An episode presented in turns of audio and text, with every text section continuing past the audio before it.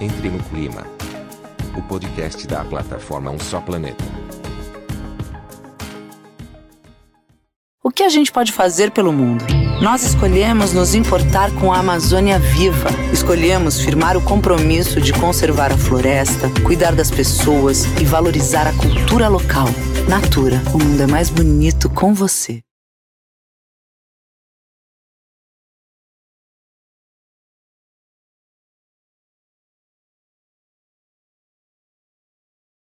Olá, sejam bem-vindos ao Entre no Clima, o podcast do projeto Um Só Planeta. Por aqui, nós ouvimos vozes de variadas áreas com um tema em comum, a sustentabilidade. Eu sou o Guilherme Justino, repórter do Um Só Planeta, e no episódio de hoje a nossa convidada é Marina Piato, coordenadora executiva do Instituto de Manejo e Certificação Florestal e Agrícola, o IMAFlora. Essa associação civil, que não tem fins lucrativos, entende que a melhor forma de conservar as florestas tropicais é dar a elas uma destinação econômica, associada a boas práticas de manejo e a gestão responsável dos recursos naturais. Nessa entrevista, a Marina fala sobre suas perspectivas para o meio ambiente 2022, depois de um ano difícil para a conservação da natureza no Brasil, como foi 2021.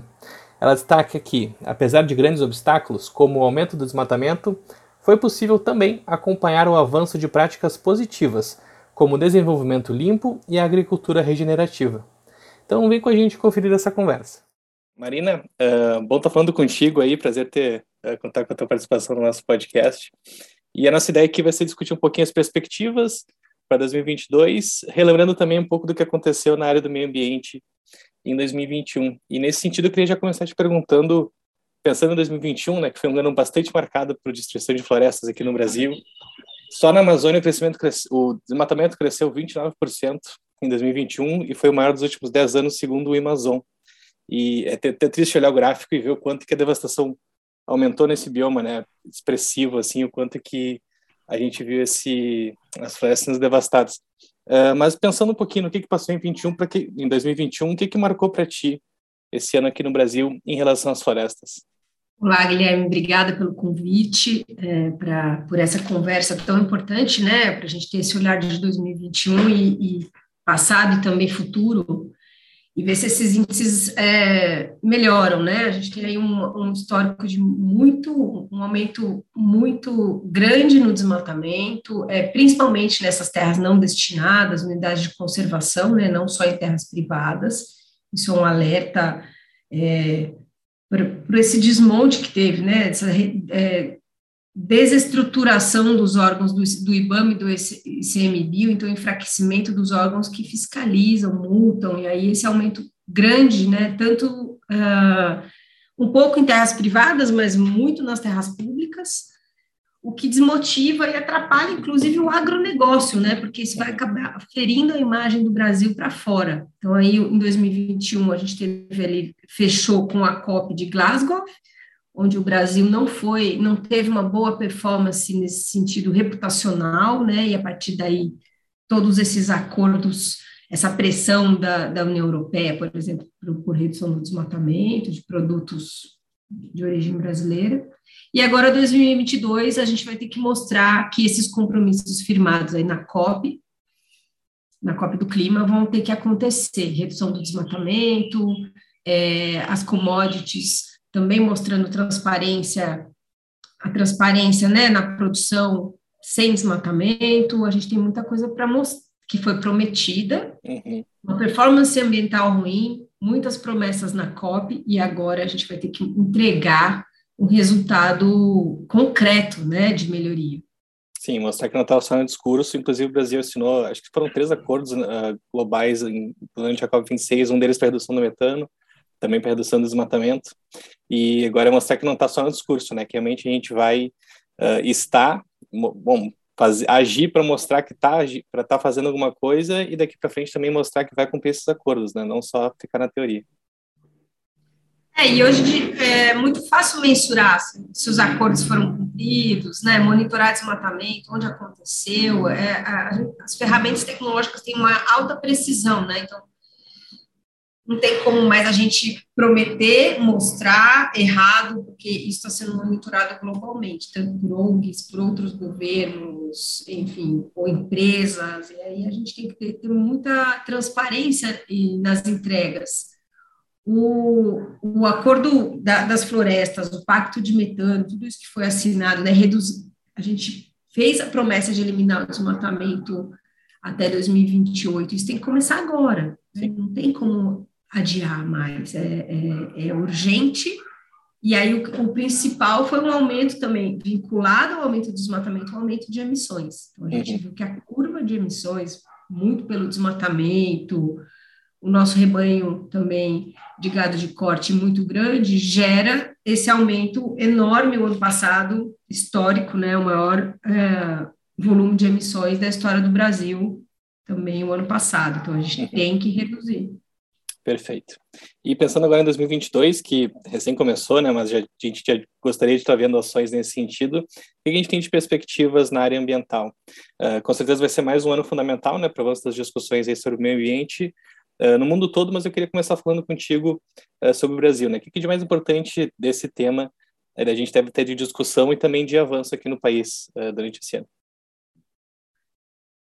É, esse ano é um ano de alto risco, porque historicamente, ano de eleições, a gente tem é, um aumento no desmatamento, né, porque o foco está muito mais na campanha, e aí, enquanto isso, as florestas estão sendo aí derrubadas.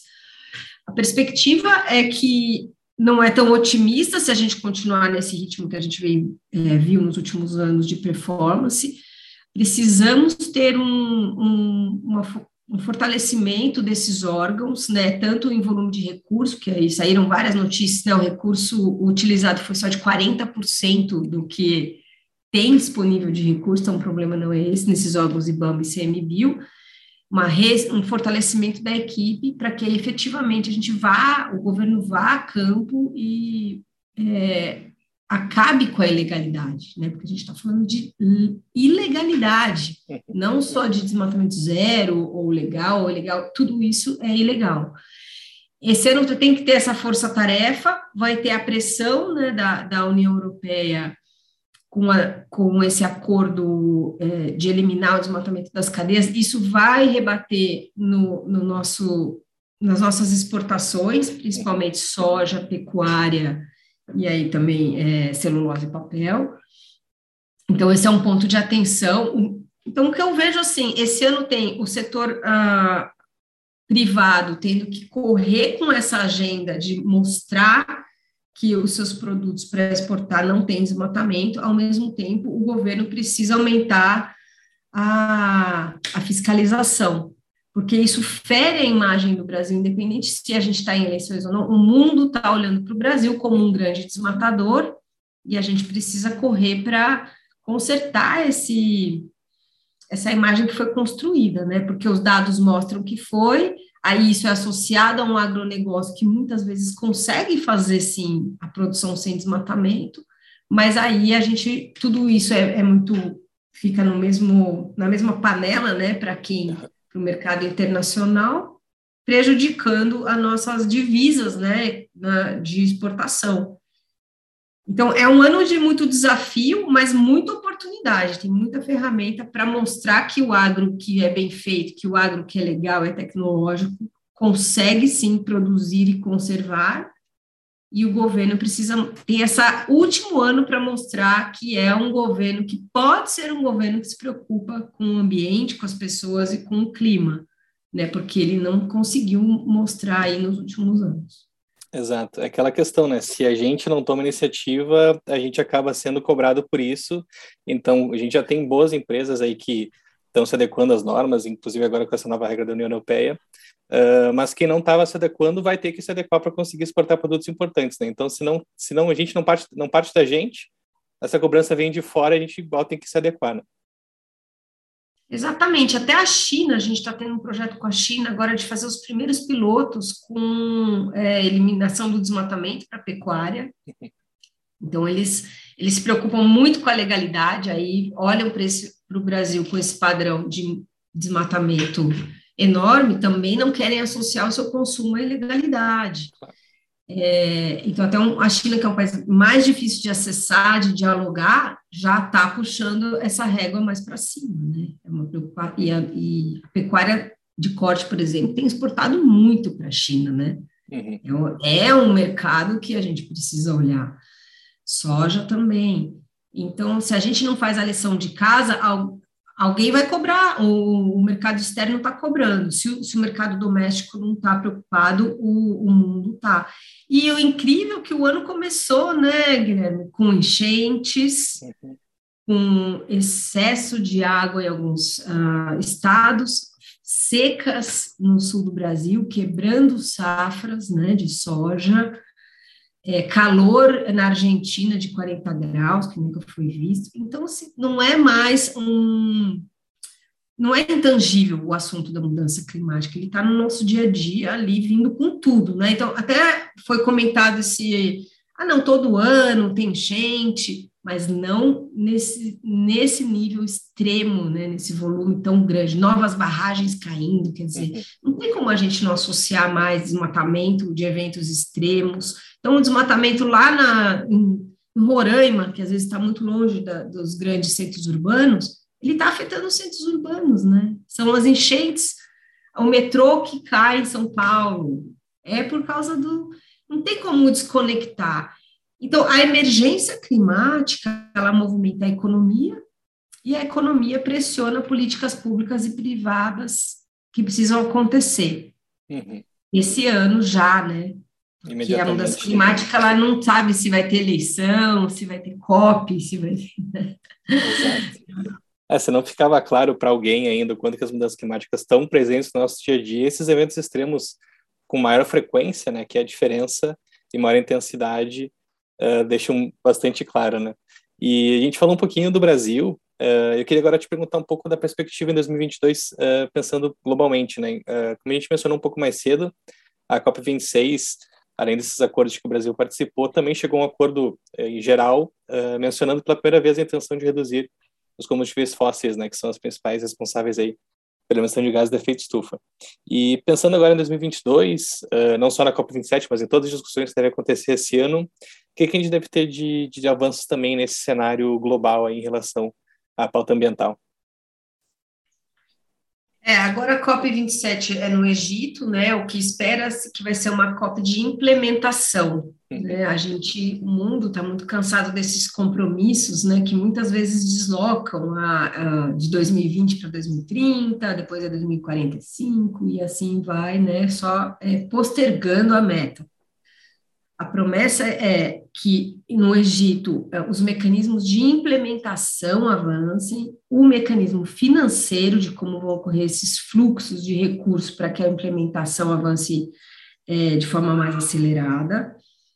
Para o Brasil, é, nós temos a grande oportunidade de estancar o desmatamento e avançar com a tecnologia na agricultura, que são os dois setores que mais emitem no Brasil, né, diferente de outros países que são os combustíveis fósseis, tem um desafio muito mais caro e muito mais complexo de, de redução de emissão das suas fontes.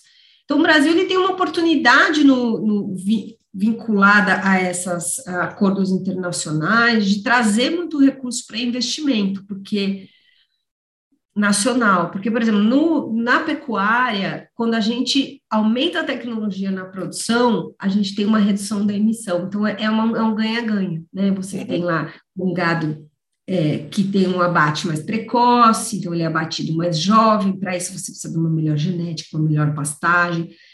Então, é uma chance de trazer recursos para investimento em, em agricultura de baixo carbono, agricultura e pecuária de baixo carbono, ganha-ganha para o produtor, com a eliminação do desmatamento, que é uma questão de monitoramento e fiscalização, né? Nós não precisamos, já foi provado que o Brasil não precisa de mais áreas para produzir, que ele pode produzir mais na mesma área. Isso aí já é uma notícia velha já, né? Eu, ano passado, eu não aguento nem mais falar desses dados, de tanto que já foi falado. Falar, temos 100 mil hectares, 100 mil hectares de pastagens degradadas, produtividades baixas em outros lugares. Então, e então, para o Brasil, é, a gente passar para um cenário de economia e desenvolvimento limpo é, é um cenário de, de ganho econômico. Essa é a vantagem. E aí está vinculado tanto à COP do clima no Egito, quanto à COP da biodiversidade, que vai ser na China. Na COP de Biodiversidade, o Brasil, claro, protagonista, porque temos a maior floresta biodiversa do mundo, uhum. E porque é a década da restauração também. E ninguém melhor no Brasil, com toda essa extensão, para entrar nesse universo da restauração, né, da recuperação de áreas degradadas com florestas, também ganhando economicamente. O setor florestal de eucalipto já mostrou que o potencial que é no, no Brasil, e a gente pode ter plantios florestais para vários tipos de uso, né? Para energia, combustíveis, é, indústria moveleira, é, papel e celulose, enfim, uma infinidade de usos. Então, o Brasil tem, tem que abraçar essas oportunidades, tanto de COP da biodiversidade, COP do clima, é, juntar com propostas inovadoras para eleições, para o próximo mandato, né, e fazer uhum. dessa oportunidade um crescimento econômico. Perfeito. Essa área verde, né, de sustentabilidade, acho que a gente tem que entender que, e tu traz muito bons exemplos disso, uh, não é uma obrigação, claro que é uma obrigação, mas é, não deve ser tida como uma obrigação, é também uma, uma questão de muitas oportunidades, né? Então, se a gente for uh, com boa vontade, entendendo bem esse cenário, Uh, tem muita oportunidade também de crescimento sustentável, verde, uh, que, que seja benéfico em todos os sentidos, né? Não é só uma questão, ah, temos que fazer, é uma questão de realmente uh, tomar isso como oportunidade. O Brasil tem chance de crescer muito aí também, né? Exato, até o governo já percebeu isso, né? De um lado a gente tem o Ministério do Meio Ambiente é, com baixo investimento, baixa execução, né, uma força-tarefa tão diluída ali, e aí toda essa, essa vergonha que foi, inclusive, de acabar com o monitoramento no Cerrado, né, que custa tão pouco, uma, assim, uma desvalorização desse setor do, do Ministério do Meio Ambiente, e, ao mesmo tempo, o Ministério da Agricultura, que lançou o Plano ABC+, né, que é a agricultura de baixas emissões, que, que tem ideias inovadoras, mais volume de crédito, incluiu, é, inclusive, a parte de regularização fundiária, quer dizer, uma visão realmente de futuro, né, do agro, que o, a agricultura e a conservação são lados da mesma moeda. E, uhum. e aí o Ministério da Agricultura tem esse olhar mais estratégico de que uh, o desenvolvimento é limpo. Né? Agora, a gente precisava ter isso numa visão completa do, do, do governo, do executivo e do legislativo também, que está deixando passar muita flexibilização nas leis, e que isso pode soar como um ganha, ganha né, de mineração, vamos explorar mais os recursos, mas está na contramão do que o mundo está fazendo. Né? Uhum. Exato. E pensando nessa questão de oportunidades, né, a gente viu uh, 2021 claro, foi um ano super desafiador, mas a gente também viu algumas iniciativas positivas, né? E tanto de indivíduos, quanto de empresa, quanto de organizações. Uh, então, eu queria ver contigo uh, se poderia citar algumas ações, aí até de uma fora também, aqui no Brasil, que combinaram né, esse benefício aí às pessoas, ao meio ambiente e também à economia. É, então, por incrível que pareça, né, o, o Flora cresceu de, dois, de 2020 para 2021 50%, Guilherme, de, em tamanho tamanho de equipe, tamanho de orçamento e de impacto. Então, isso ele é um reflexo disso. Quando o governo não faz, quando o governo retrocede, o setor privado responde, fala, não, eu, eu não sou isso, eu sou muito mais. E aí o Fora vem reforçando a agenda do setor privado, dando transparência e propondo uma melhoria contínua na, na cadeia produtiva, né? Uhum. Tivemos vários exemplos aí no setor de cana, aumentou muito a demanda por mostrar que é, melhoraram as condições sociais dos trabalhadores rurais. Na pecuária de corte, fizemos, temos um grande projeto com frigorífico é, controlando, monitorando as emissões da pecuária, reduzindo é, as emissões com planos ousadíssimos e de curto prazo de neutralizar emissões na pecuária, através de compensações, de plantio de floresta é, ILPF, né, integração lavoura-pecuária.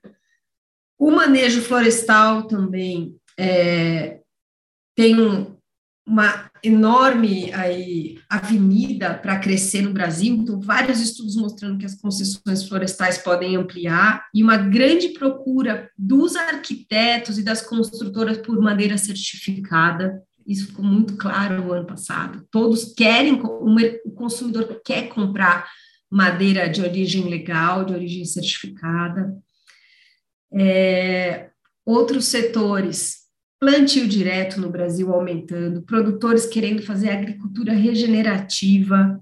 Então, o produtor já sabe que cuidar do solo é cuidar da renda, é cuidar do ambiente, é ganha-ganha. Isso, a explosão da agricultura regenerativa no Brasil foi impressionante nesse último ano. É, celulose e papel nem se fale, né? É um setor já avançado de sustentabilidade, que já trabalha com excedente de reserva legal, então, tem muita coisa positiva, muita, é incrível. Uma flora, a gente tem é, amostras, não pequenas, amostras em grande escala, é, em vários setores do agro e da floresta, que mostram a, o, não só o potencial, mas como a gente faz, sim, de forma diferenciada, e isso gera divisas. Não é um prejuízo, o verde não é mais um prejuízo, cuidado verde, né? é, é, é lucro, é, é, viável, é economicamente bom para o negócio, para o business. Então, assim, eu tenho é uma mistura de pessimismo com otimismo mesmo, né? Porque o setor privado respondeu muito, muitos, muitas mega até empresas de produtos de limpeza procuraram a gente, que querem fazer reflorestamento na sua bacia hidrográfica, ah, porque usam a água.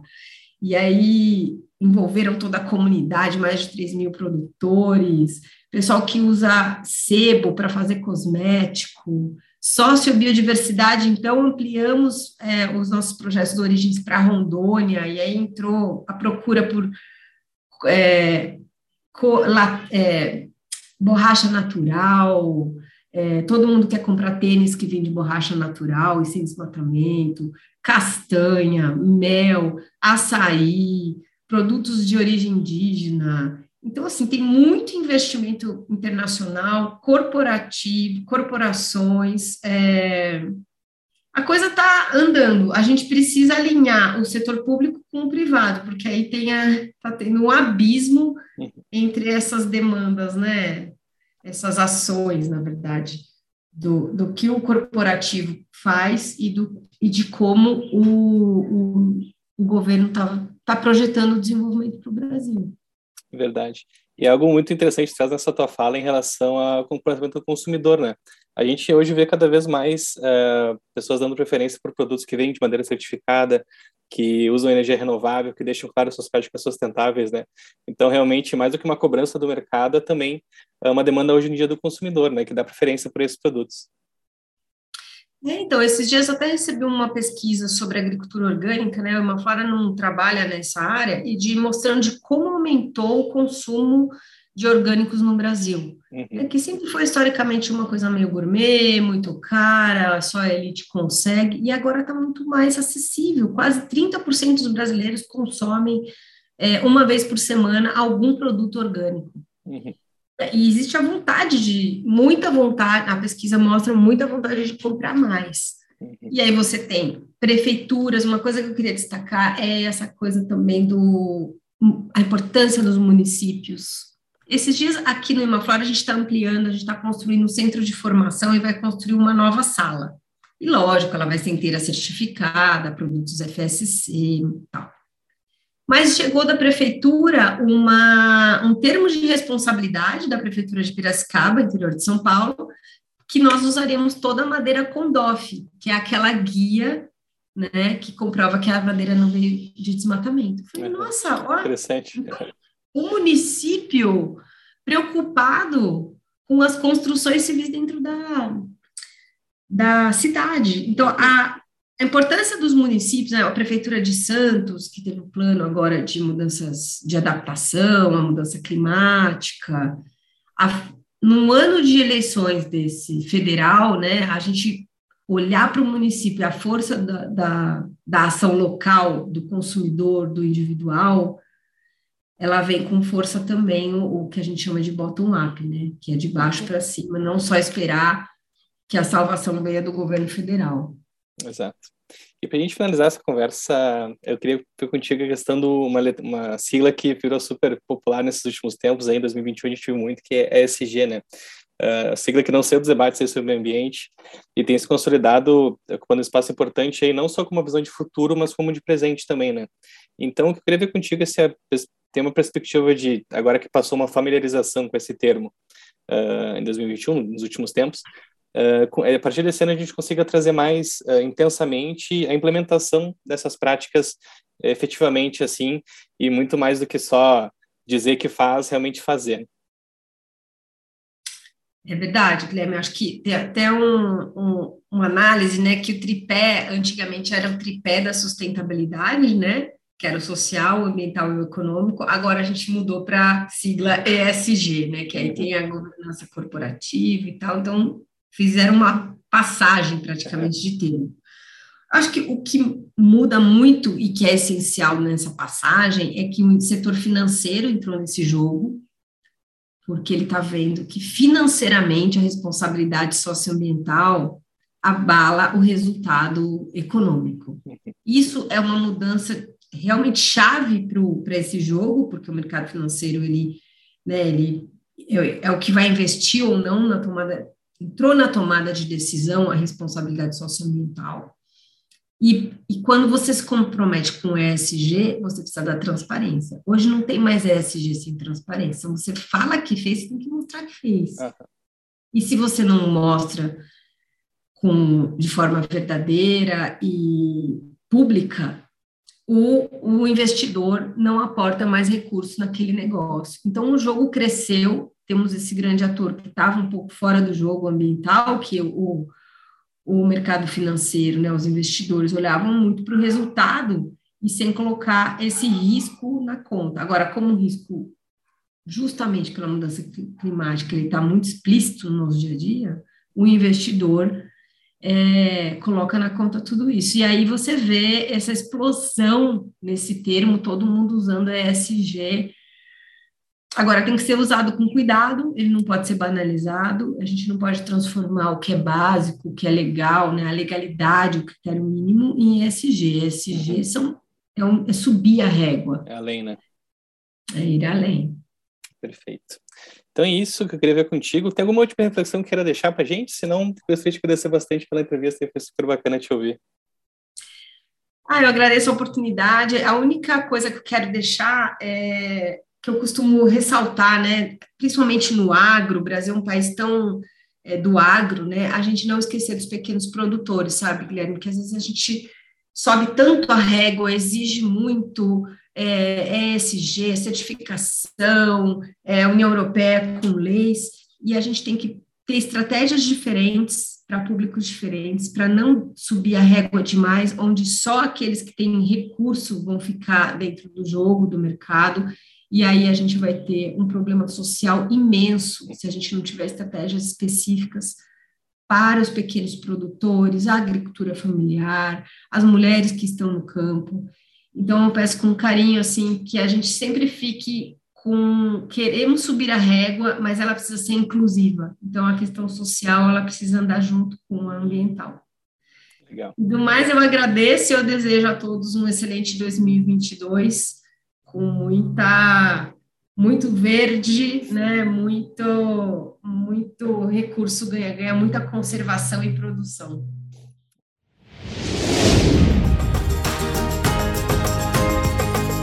Esse podcast é um oferecimento de um só planeta. Movimento editorial brasileiro de maior impacto para enfrentar a crise climática. Comente, compartilhe ideias, engaje. Porque não existe planeta B.